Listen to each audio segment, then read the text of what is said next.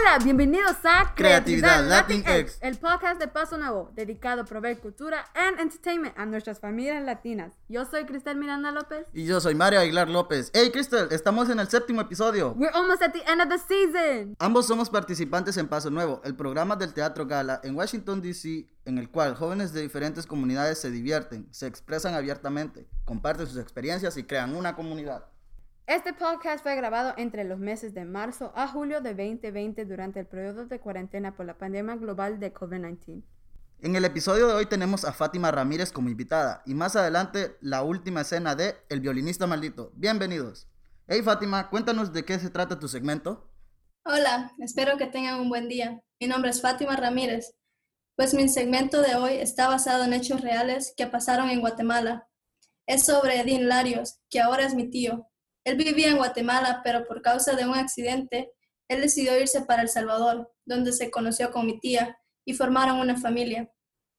El accidente fue muy trágico, pero lo que más me impresiona es que no se rindió y con la ayuda de Dios siguió adelante. Así que espero que disfruten de esta historia y puedan sentirse relacionados con la perseverancia que se muestra cuando se pasa por momentos duros.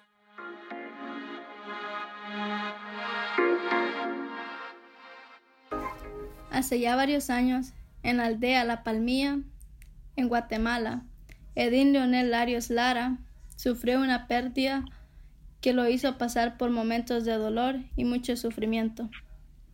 Ahora tenemos a Eddie con nosotros. ¿Cuántos años tiene? 26. ¿De dónde es usted originalmente? De Guatemala. ¿Y dónde está viviendo actualmente? El Salvador. Usted pasó por un momento muy difícil en el pasado, ¿verdad? Cuando usted vivía en Guatemala, como usted dijo, ¿usted vivía con su familia? Sí, yo tuve un, accidente de que se me murió una señora con la que yo estaba antes y, y fue duro el accidente ese. ¿Cuál era el clima que se encontraba en ese, en ese tiempo, en esa temporada? Era tiempo de invierno. ¿Y usted qué estaba haciendo en ese instante? Andábamos trayendo leña para, así leña en un río que le dicen el Motagua. Andábamos trayendo leña para, para mi mamá, porque allá la, la vida es dura. Andábamos trayendo leña para poderla vender. Y yo vine e hice una balsa de, de palos y, y monté los tercios de leña que traía para, en, el, en, el, en esa como canoguita que yo hice y veníamos por todo el Motagua. Y una corriente me abrió a un barranco y donde yo estaba donde yo estaba sacando los manojos de, leña para la orilla para la orilla del Motagua. No, no, me faltaban mucho ya me faltaban poquitos cuando cuando ella me decía mi amor me dijo están cayendo pedazos de terrones de arriba me dijo del barranco yo le dije no se preocupe, ya vamos a terminar y los vamos, le dije yo. Y venimos a traer leña el siguiente día.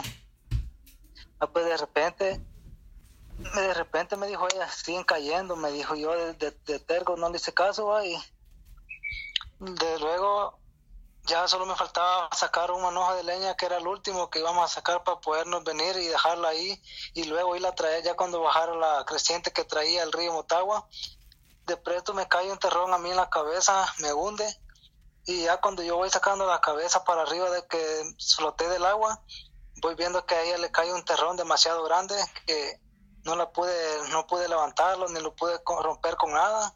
Intenté salvar la vida de ella, pero como no se pudo y ya Dios sabe por qué hizo las cosas así. Entonces, se puede decir que fue como un deslavamiento de tierra causado por las lluvias en ese entonces. Y en ese instante no tuvo algún como arrepentimiento usted, ahora qué piensa sobre eso. Mm, me arrepiento de, de haberla llevado ahí a traer leña y verme traído en la, en la canoa donde yo, la que yo hice en la lancha para haberme traído. Sí me arrepiento de eso porque ella estaba con mi mamá y una de mis hermanas así afuera que se iban a ir por la orilla y yo me iba a ir solito por el agua pero ella me quedó viendo así como una carita bien triste que me hizo, dice, como que me decía va, que se ir conmigo, y yo le dije, si quiere usted conmigo, le dije, sí, me dijo ella, ah, pues vine yo, de, la subí, ah, pues y jalé la canoa para, para lo más hondo para que flotara, para, venirnos para abajo y los tumbos de agua se hacían bastante así, pero total de que si no me hubiera orillado yo ahí a, esa, a ese barranco no me hubiera pasado nada de eso porque yo hubiera hubiera salido pues yo solo digo yo pero como ella quería irse conmigo le pasó eso. Y luego qué fue lo que pasó yo intenté sacarla como le contaba y le luché para ver pero ya donde ella yo le daba la mano ella me tocaba me tocaba yo la jalaba y no podía sacarla. Ah, pues lo que hice fue reaccioné rapidito y me salí del río y corrí para la casa porque avisarle a todos de que lo que me había pasado. Y unos, unos amigos me fueron a ayudar a sacar, a sacarla de donde estaba. Y gracias a Dios la pudimos sacar porque si no, si no la hubiéramos sacado más rápido, como, a los, como a los 10 minutos cayó otro terror más grande que ese si la hubiera dejado enterrada, ya no la había podido sacar, a ver hasta cuándo. Y me hubiera hecho más duro para mí y en ese momento cuando la iban sacando del agua, me tiré encima de ella a llorar. ¿Cayó alguna vez en depresión ah. o incluso haber tenido pensamientos sobre la muerte? Que yo tenía ganas de, suicidarme porque yo había perdido a, mi esposa, a mi hija, ya tenía siete meses de embarazo y pues yo quería suicidarme porque no, no me sentía bien, me sentía decepcionado de la vida por lo que me había pasado pero le doy gracias a Dios porque Él me dio, me dio, me dio otra vida pues para yo vivirla y me puso otro, otra mujer más. Yo sí, estoy con ella, ya me dio una niña, un niño, pues yo le doy gracias a Dios porque Él pues me sacó de ese problema, me sacó, me sacó adelante y, estoy bien, pues estoy feliz porque sí cuesta olvidar las cosas que a uno le pasan en la vida, pero y durante esos momentos tan difíciles y de dolor, ¿quiénes fueron los que estuvieron con usted para apoyarlo física y emocionalmente? Pues primero, primero Dios, luego mi familia, mi papá, mi mamá, mis hermanos y otros amigos ahí que me aconsejaban de que no hiciera, no hiciera esa tontera de suicidarme, pues. Y algo más importante, ¿podría decirme cómo usted superó tal tragedia? Pues primero, gracias a Dios de que me dio fuerza a seguir adelante y venir a otro país a conocer a una persona que me hizo olvidar todo y me dio dos, dos niños. Ya que usted ha pasado por un momento por el cual me imagino que nadie quisiera haber pasado, ¿tiene usted algún consejo para aquellos que pasan por momentos similares en el cual pierden inesperadamente a un ser querido o alguien de la familia? No, pues yo lo, que les sabría decir a, alguien que tenga algún, algún accidente así o peor a su familia, de que le pida a Dios y que le dé fuerzas para seguir adelante y no rendirse, porque ya después se viene a dar cuenta uno que lo que le pasa en el instante de un accidente, que se le muere algún pariente a uno, algún familiar, un hermano o incluso la mujer, de que no se, no se claven en quererse suicidar y que sigan adelante, porque gracias a Dios eh, tengo una vida yo mejor y puedan tener otra, otra vida mejor. Bueno, muchas gracias Eddie por haber compartido su historia conmigo el día de hoy. Es una historia triste y de dolor, pero aún así admirable al escuchar que aún después de haber pasado por tal situación, usted perseveró y continuó su vida. Después de tanto dolor, usted recibió una gran bendición. Sí, gracias a Dios, sí, una gran bendición que Él me sigue seguir adelante y primeramente Dios voy a seguir adelante.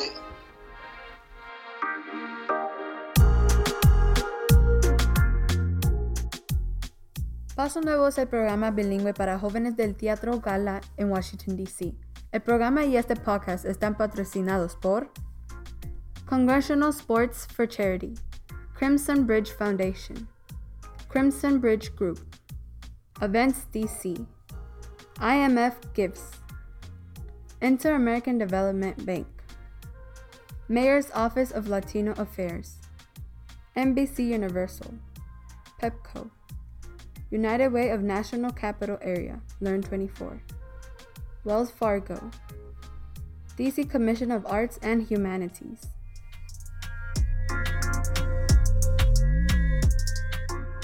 Gracias por seguir con nosotros. El día de hoy tenemos el séptimo episodio de El violinista maldito. Esta obra fue escrita para el escenario, pero debido a la pandemia fue grabada por Zoom por los actores de Paso Nuevo. Disfruten.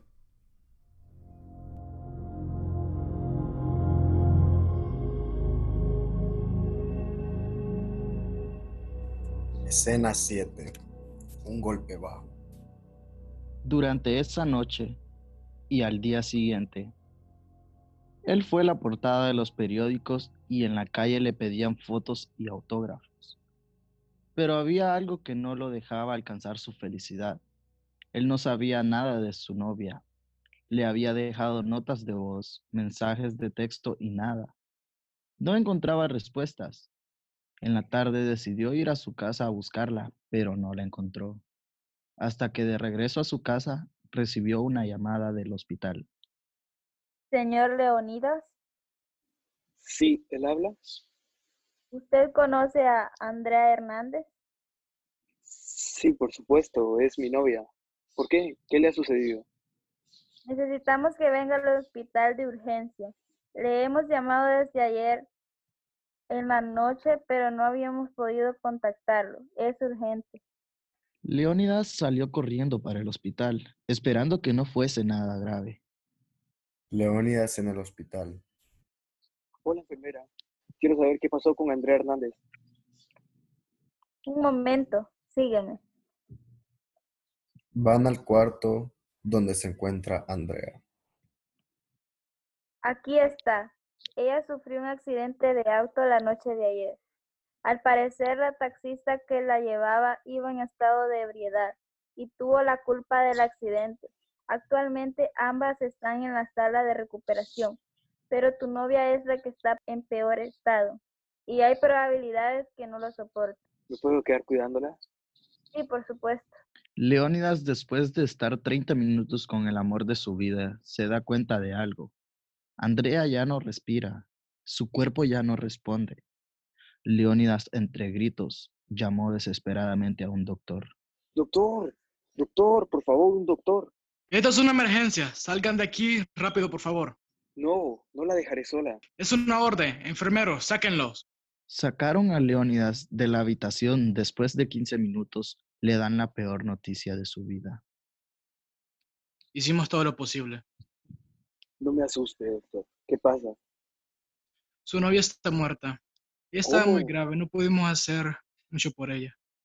No, no puede ser. Leónidas entró al cuarto donde estaba el cuerpo de Andrea y pidió un momento a solas. Le dio un enorme beso en la frente y un fuerte abrazo mientras lloró. Y de reojo observó la cama de enfrente, recordando lo que la enfermera le había comentado. Se dio cuenta que ahí estaba la mujer que había causado el accidente. Y cegado por la impotencia y ira, se abalanzó hacia el cuerpo de la taxista, convaleciente en la cama. Tú, tú tienes la culpa de que mi Andrea se haya muerto. Fue un accidente. Lo siento. Me quitaste a lo que más amaba en esta vida y lo único que tenía. Estás consciente, ¿verdad? Perdón. Te recompensaré. ¿Cuánto dinero quieres? Yo no quiero tu sucio dinero. Nada de lo que me des me podrá regresar el amor de mi vida. Así que, lleno de rabia, tal vez obnubilado por los sonidos de esas melodías fascinantes y encantadoras, agarró una almohada, decidió asfixiarla al culpable mientras le reclamaba por qué mató a su novia. Al cabo de un rato, al despejar su mente y aún con las manos aferradas fuertemente a la almohada, se dio cuenta que había asesinado a la mujer que tenía al frente. Estupefacto ante lo que había hecho, entró en un estado de shock al saber que había arruinado su vida. Llegó la policía, se lo llevaron esposado y quedó encarcelado, esperando su condena. Después de 15 días en la cárcel, sin ánimos de nada, atormentado por las melodías que pidió tener todos los días de su vida, lo trasladan a la corte para una comparecencia ante el juez que lleva su caso.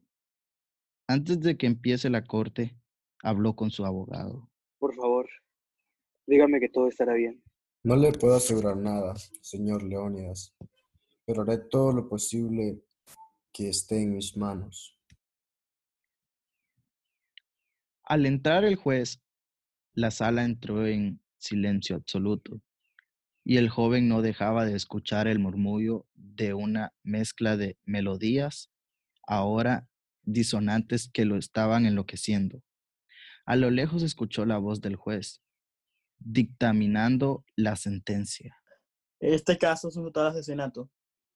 Estimado juez, fue en defensa propia. No, esto no es en defensa, esto es venganza. Y está decidido. Y la condena de su defendido será la pena de muerte. El juez pidió silencio en la sala y dirigiéndose al resto de los presentes, vociferó. Leonidas Alexander Rodríguez, bajo la autoridad que me confiere las leyes de este Estado y en cumplimiento de mi deber, lo declaro culpable y se le sentencia la pena de muerte.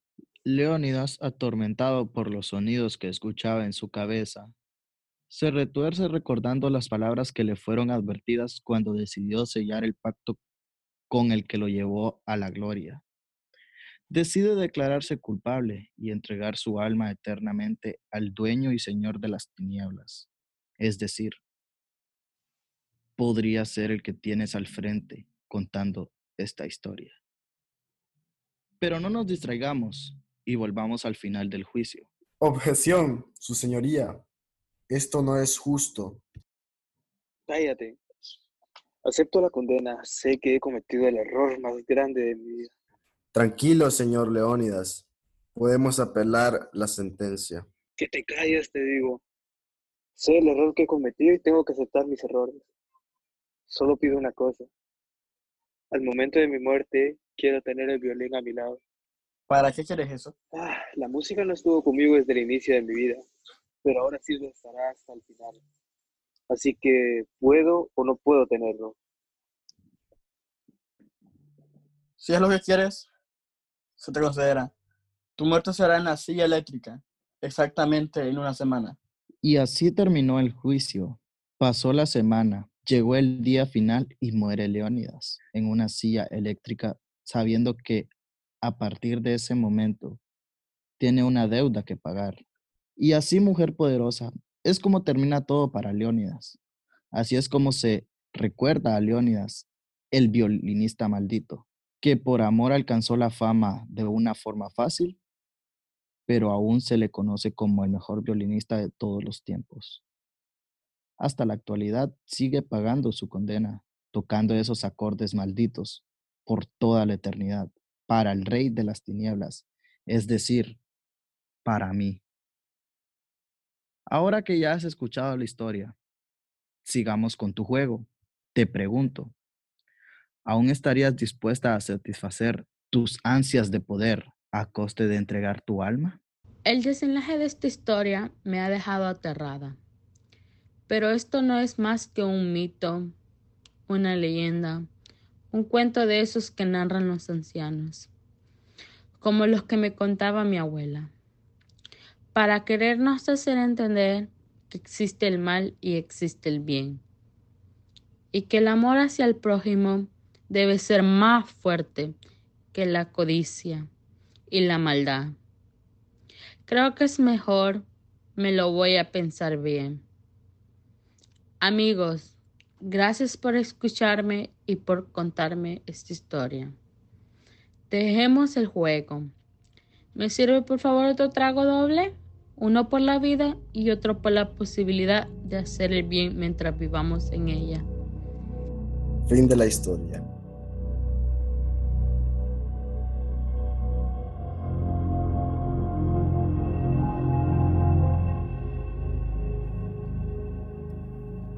De esta escena incluye a César Fuentes, Mario López, Averdi Ramírez, Brenda Córdoba, Fátima Ramírez, Christopher Ramírez, Josué Ibarra y Evelyn Delgado. Recuerda seguirnos en Instagram arroba Paso Nuevo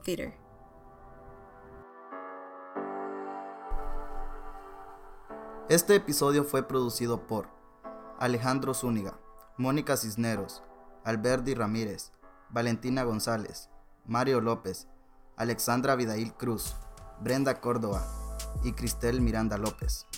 Los maestros de Paso Nuevo son Delvis Cardona, Paz López, Catherine Núñez, Inés Domínguez del Corral, Melissa Strova, Camilo Linares y José Coca. La directora del programa es Guadalupe Campos. Creatividad Latinx es producido en el Teatro Gala en Washington, D.C.